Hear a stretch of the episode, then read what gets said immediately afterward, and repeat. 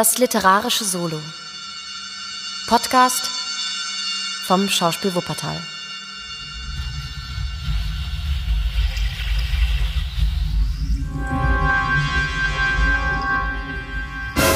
Das Tal des Grauens von Arthur Conan Doyle. Erster Teil.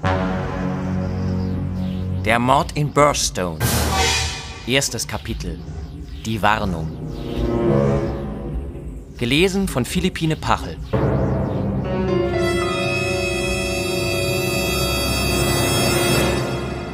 Ich bilde mir ein, sagte ich. Ich würde mir nichts einbilden, unterbrach mich Sherlock Holmes spöttisch. Ich bin sicherlich einer der fügsamsten und geduldigsten Menschen dieser Welt. Aber dieser Ausfall meines Freundes brachte mein Blut doch etwas in Wallung. Mein lieber Holmes, antwortete ich mit aller Schärfe, deren ich fähig bin, Sie sind manchmal unleidlich. Er war so sehr in Gedanken vertieft, dass er meinen Einwand völlig überhörte. Den Kopf in die Hände gestützt, das unberührte Frühstück vor sich, starrte er auf einen Streifen Papier, den er soeben einem Kuvert entnommen hatte. Dann ergriff er das Kuvert, hielt es ans Licht und prüfte es sorgfältig. Sowohl die Vorderseite wie die Klappe. Es ist Pollocks Handschrift, murmelte er nachdenklich. Unverkennbar, obwohl ich sie erst zweimal gesehen habe. Er schreibt es eh wie das griechische Epsilon, mit einem eigenartigen Schnörkel darüber.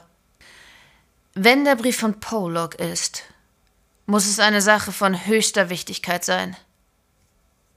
Diese halb im Selbstgespräch geäußerten Worte waren eigentlich nicht an mich gerichtet, aber mein Verdruss schwand über dem Interesse, das sie in mir erweckten. Und wer, wenn ich fragen darf, ist Pollock? Pollock, mein lieber Watson, ist ein Deckname. Nichts weiter als ein einfaches Unterscheidungswort. Aber dahinter steckt eine äußerst gewandte und schwer fassbare Persönlichkeit. In einem seiner früheren Briefe hat er mir ganz offen mitgeteilt, dass es nicht sein Name sei, und mir zu verstehen gegeben, dass er allen Nachforschungen, ihn in unserer Millionenstadt aufzuspüren, trotzen würde. Pollock ist mir wichtig nicht wegen seiner selbst, sondern wegen seiner Beziehungen zu einem bedeutenden Manne. Zu diesem steht er in einem Verhältnis, etwa wie der Lotsenfisch zum Hai oder der Schakal zum Löwen. Die beiden stellen eine Vereinigung des Unbedeutenden mit dem Schrecklichen dar. Nicht bloß schrecklich, mein lieber Watson, sondern unheildrohend. Im höchsten Grade. In diesem Zusammenhang ist Pollock in meinen Gesichtskreis getreten. Habe ich Ihnen nicht schon von Professor Mariatti erzählt? Dem bekannten wissenschaftlichen Verbrecher, der in der Unterwelt dieser Stadt ebenso berühmt ist wie. Sie machen mich erröten, Watson, murmelte Holmes bescheidend abwehrend. Ich wollte sagen, wie er dem großen Publikum unbekannt ist. Sehr geschickt, äußerst geschickt. Sie entwickeln neuerdings einen überraschend schelmischen Humor, gegen den ich noch nicht gewappnet bin. Wenn Sie aber Moriarty einen Verbrecher nennen, so begehen Sie damit im Sinne des Gesetzes eine Beleidigung. Und darin gerade liegt der eigenartige Reiz der ganzen Sache. Der größte Bösewicht aller Zeiten. Der Organisator teuflischer Verbrechen. Das geistige Haupt der Unterwelt. Ein Kopf, der ein ganzes Volk zum Guten oder Bösen lenken könnte. Das ist das Bild des Mannes. Aber so hoch ist er über jeden Verdacht, selbst über schüchterne Kritik erhaben, so bewunderungswürdig weiß er seine Handlungen zu bemänteln und sich selbst im Dunkeln zu halten, dass er sie wegen der paar Worte, die sie eben geäußert haben, vors Gericht schleppen könnte, und dass ihm dieses zweifellos ihre volle Jahrespension als Entschädigung für die erlittene Ehrenkränkung zusprechen würde ist er doch der gefeierte Autor der Dynamik eines Asteroiden. Eines Werkes, das sich zu den höchsten Höhen der Mathematik erhebt, so dass behauptet wird, es gäbe keinen Menschen in der Fachpresse, der fähig wäre, es zu begutachten. Einen solchen Mann darf man nicht ungestraft beleidigen. Der er abschneidende Arzt und der gekränkte Professor. Das wären die Rollen, die ihr beide vor Gericht spielen würdet. Darin liegt Genie, Watson. Aber auch mein Tag wird kommen, wenn mich meine Feinde kleineren Formats am Leben lassen. Ich wollte, ich könnte dabei sein, rief ich andächtig. Sie wollten mir jedoch etwas von dem Mann Pollock erzählen. Ja, so. Also, der sogenannte Pollock ist ein Glied in der Kette. Allerdings eines, das ziemlich weit von dem Kettenschloss entfernt ist. Außerdem ist er, unter uns gesagt, ein etwas schadhaftes Glied, tatsächlich der einzig schwache Punkt darin, den ich bisher feststellen konnte. Nach einem Grundsatz der Mechanik ist aber eine Kette nicht stärker als ihr schwächstes Glied. Sehr richtig, mein lieber Watson. Darin besteht auch die außerordentliche Bedeutung von Pollock.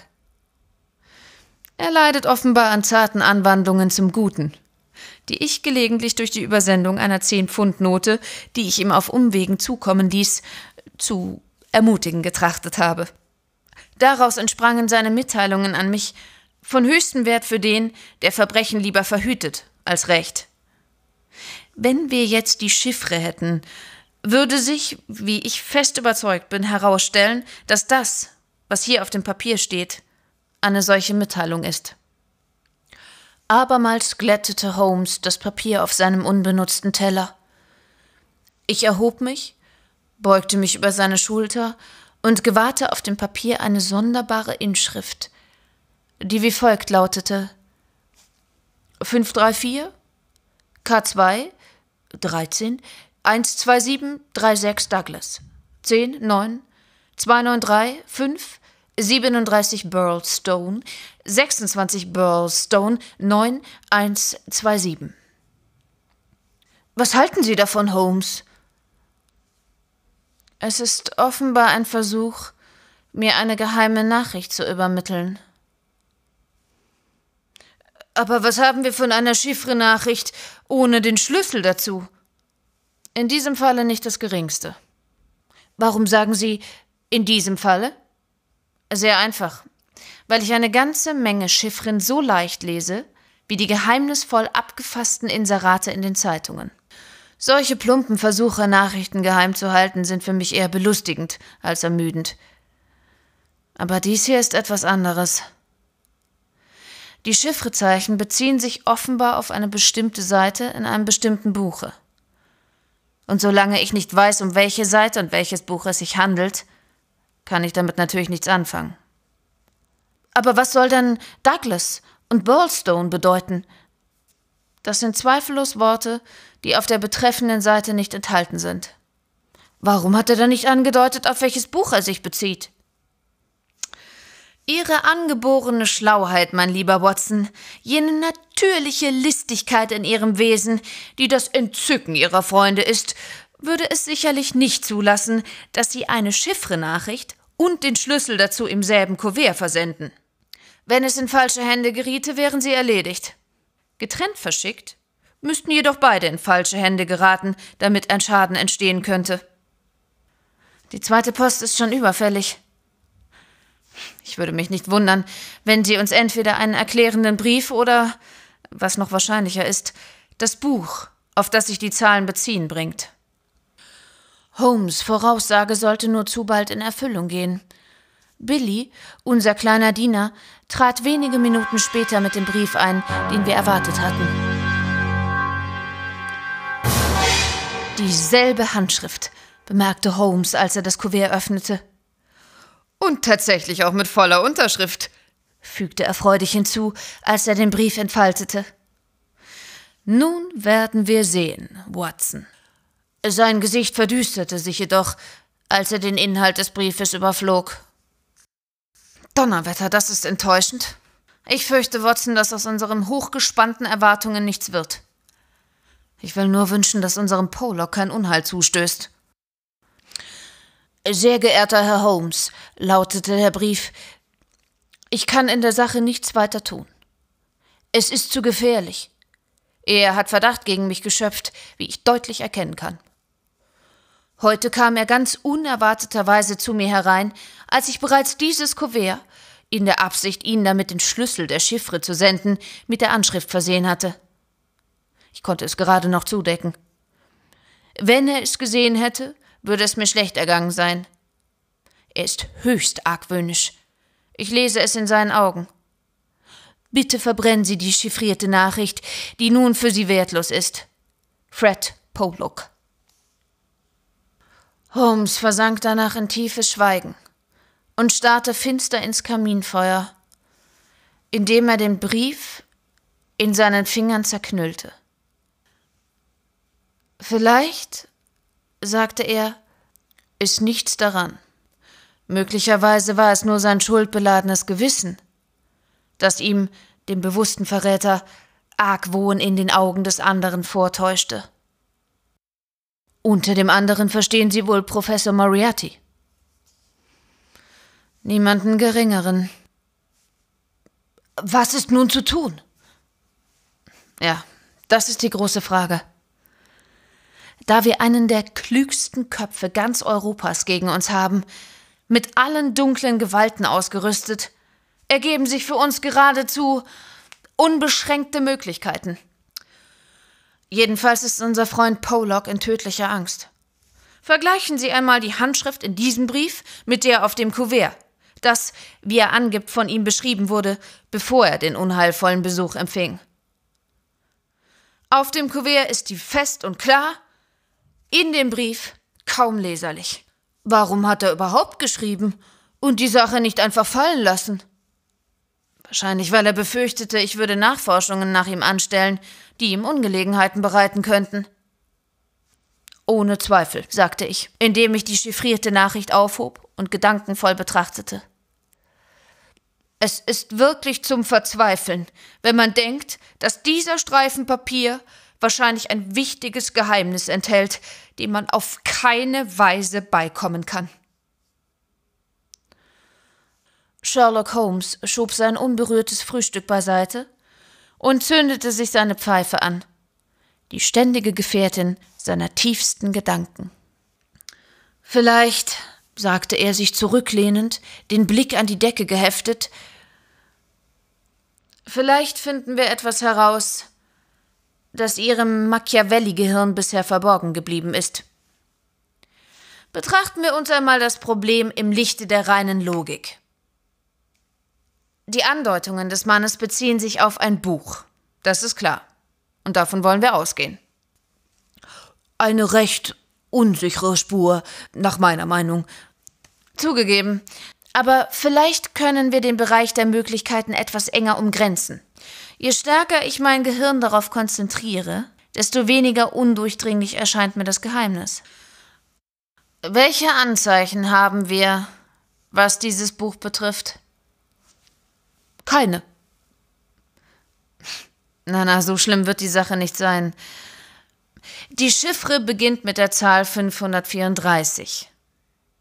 Und wir wollen annehmen, dass diese Zahl sich auf die Seite in dem Buch, um das es sich handelt, bezieht. Das würde heißen, dass es ein dickes Buch ist. Womit wir schon ein Stück weitergekommen sind. Und was für andere Anzeichen haben wir noch hinsichtlich dieses dicken Buches? Das nächste Zeichen, K2. Was kann das bedeuten, Watson? Zweites Kapitel, ohne Zweifel. Kaum, Watson. Sie werden mir zugeben, dass, wenn er uns die Seite bezeichnet, die Kapitelzahl gleichgültig ist. Außerdem, wenn Sie annehmen, dass die Seite 534 erst im zweiten Kapitel ist, müsste das erste Kapitel schauderhaft lang sein. Kolumne, rief ich. Fabelhaft, Watson. Sie sprühen heute geradezu von Geist. Kolumne ist es, wenn uns nicht alles täuscht. Sie sehen also, vor unseren Augen zeigt sich bereits ein dickes Buch. Doppelspaltig gedruckt, mit Spalten von erheblicher Länge, denn eines der darin vorkommenden Worte ist mit 293 bezeichnet.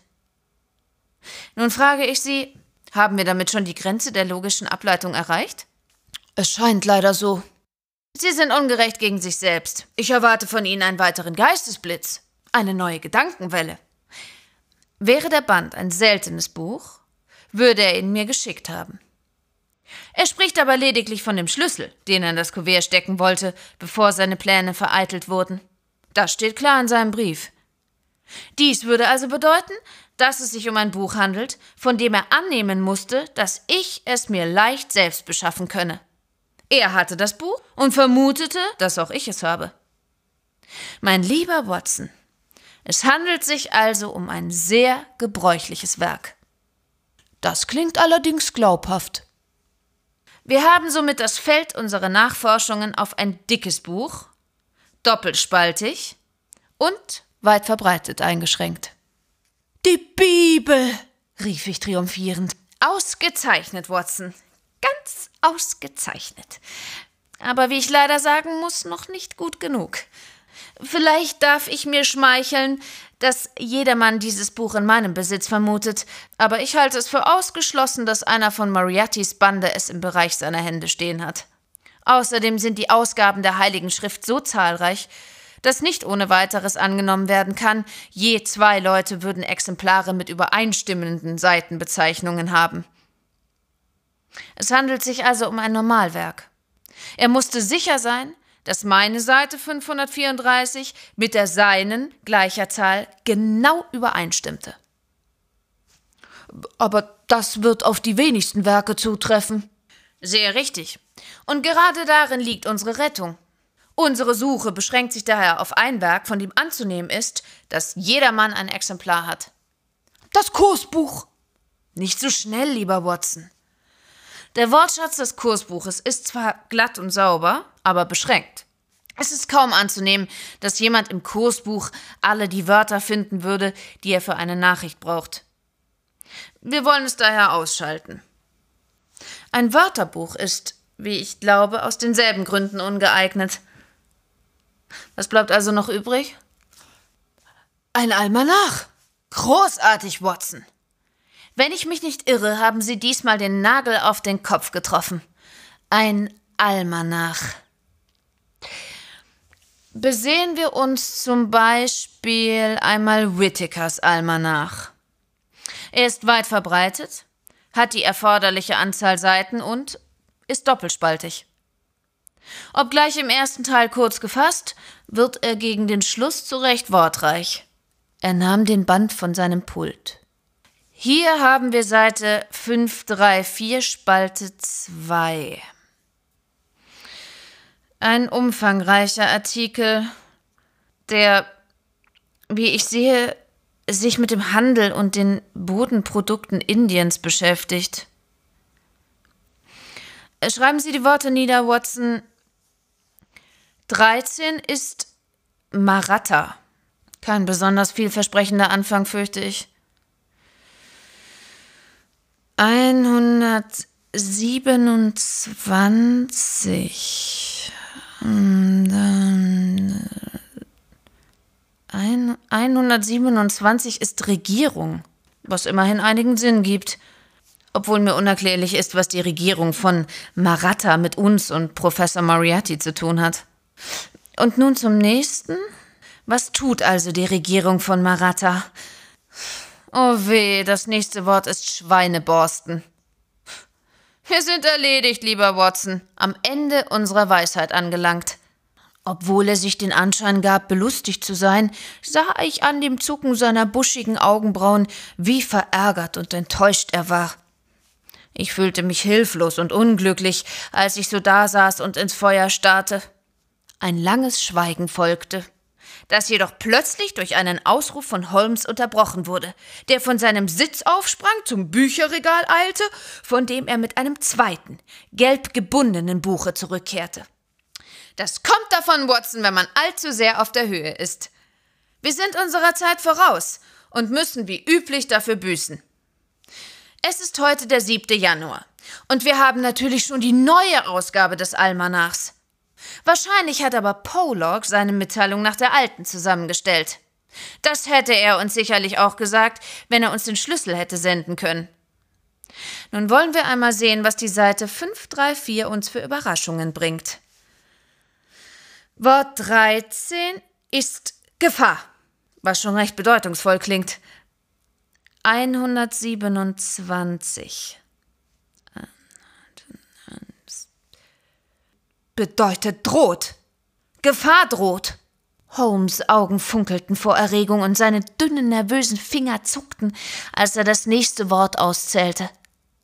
Famos! Schreiben Sie nieder, Watson. Gefahr droht unmittelbar. Dann kommt das Wort Douglas, reicher Besitzer, jetzt in Burlstone Haus. Burlstone. Vertrauen. Dringend. Da haben wir es, Watson. Was sagen Sie nun zu der Bedeutung der logischen Ableitung? Wenn unser Gemüsekrämer so etwas wie einen Lorbeerkranz hätte, würde ich Billy hinschicken und ihn holen lassen. Ich starrte auf die sonderbare Mitteilung, deren Dechiffrierung ich auf einem Bogen Papier über meinem Knie niedergekritzelt hatte. Eine eigenartige, zusammenhanglose Weise, sich auszudrücken, sagte ich. Im Gegenteil. Ich finde, er hat die Sache äußerst geschickt gemacht. Wenn Sie eine Spalte in einem Buch durchsuchen nach Wörtern, mit denen Sie eine bestimmte Mitteilung zusammenstellen wollen, werden Sie sicherlich auf Schwierigkeiten stoßen. Sie können kaum erwarten, darin alle Worte zu finden, die Sie brauchen. Ein Gutteil werden Sie der Kombinationsgabe des Empfängers überlassen müssen. Der Sinn seiner Nachricht ist völlig klar. Auf einen Menschen namens Douglas soll ein Anschlag verübt werden. Ich weiß nicht, wer er ist. Er wird uns als ein reicher Grundbesitzer bezeichnet. Das Wort Vertrauen bedeutet zweifellos vertraulich welch letzteres offenbar nicht in der Spalte enthalten war. Dringend will sicherlich ganz besonders betonen, dass der Anschlag unmittelbar bevorsteht.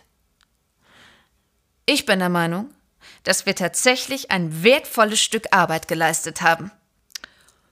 Holmes hatte mit dem wahren Künstler gemein, dass ihm die Lösung einer schwierigen Aufgabe die größte persönliche Genugtuung bereitete, selbst wenn sie hinter seinen Erwartungen zurückblieb. Er frohlockte noch über seinen Erfolg, als Billy die Tür öffnete und den Kriminalinspektor MacDonald von Scotland Yard in das Zimmer führte.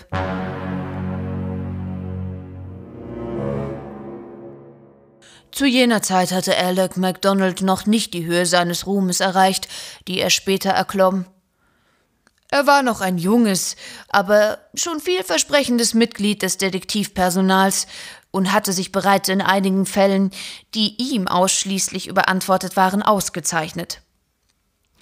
Seine hohe, knochige Gestalt sprach von ungewöhnlicher körperlicher Stärke, während in seiner breiten Stirn und in tiefliegenden, lebhaften Augen, die unter buschigen Brauen hervorblitzten, eine ebenso hohe Intelligenz erkennbar war. Er war ein schweigsamer, ruhiger Mensch, der einen etwas versauerten Eindruck machte und in dem harten Akzent seiner schottischen Heimat sprach. Bei zwei früheren Gelegenheiten hatte ihm Holmes bereits geholfen, einen großen Erfolg einzuheimsen, ohne dabei auf eine andere Belohnung Anspruch zu erheben, als ihm die Mitwirkung an interessanten Aufgaben bot. Mittelmäßigkeit erkennt nichts Höheres an als sich selbst. Aber das Talent weiß sie nie zu würdigen.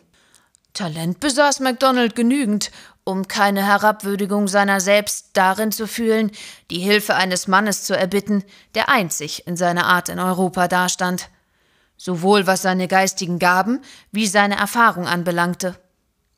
Holmes war zwar nicht ein Mann, der leicht Freundschaft schloss, aber zu dem schweigsamen Schotten hatte er eine gewisse Zuneigung gefasst. Ein freundliches Lächeln erhellte seine Züge, als er ihn begrüßte.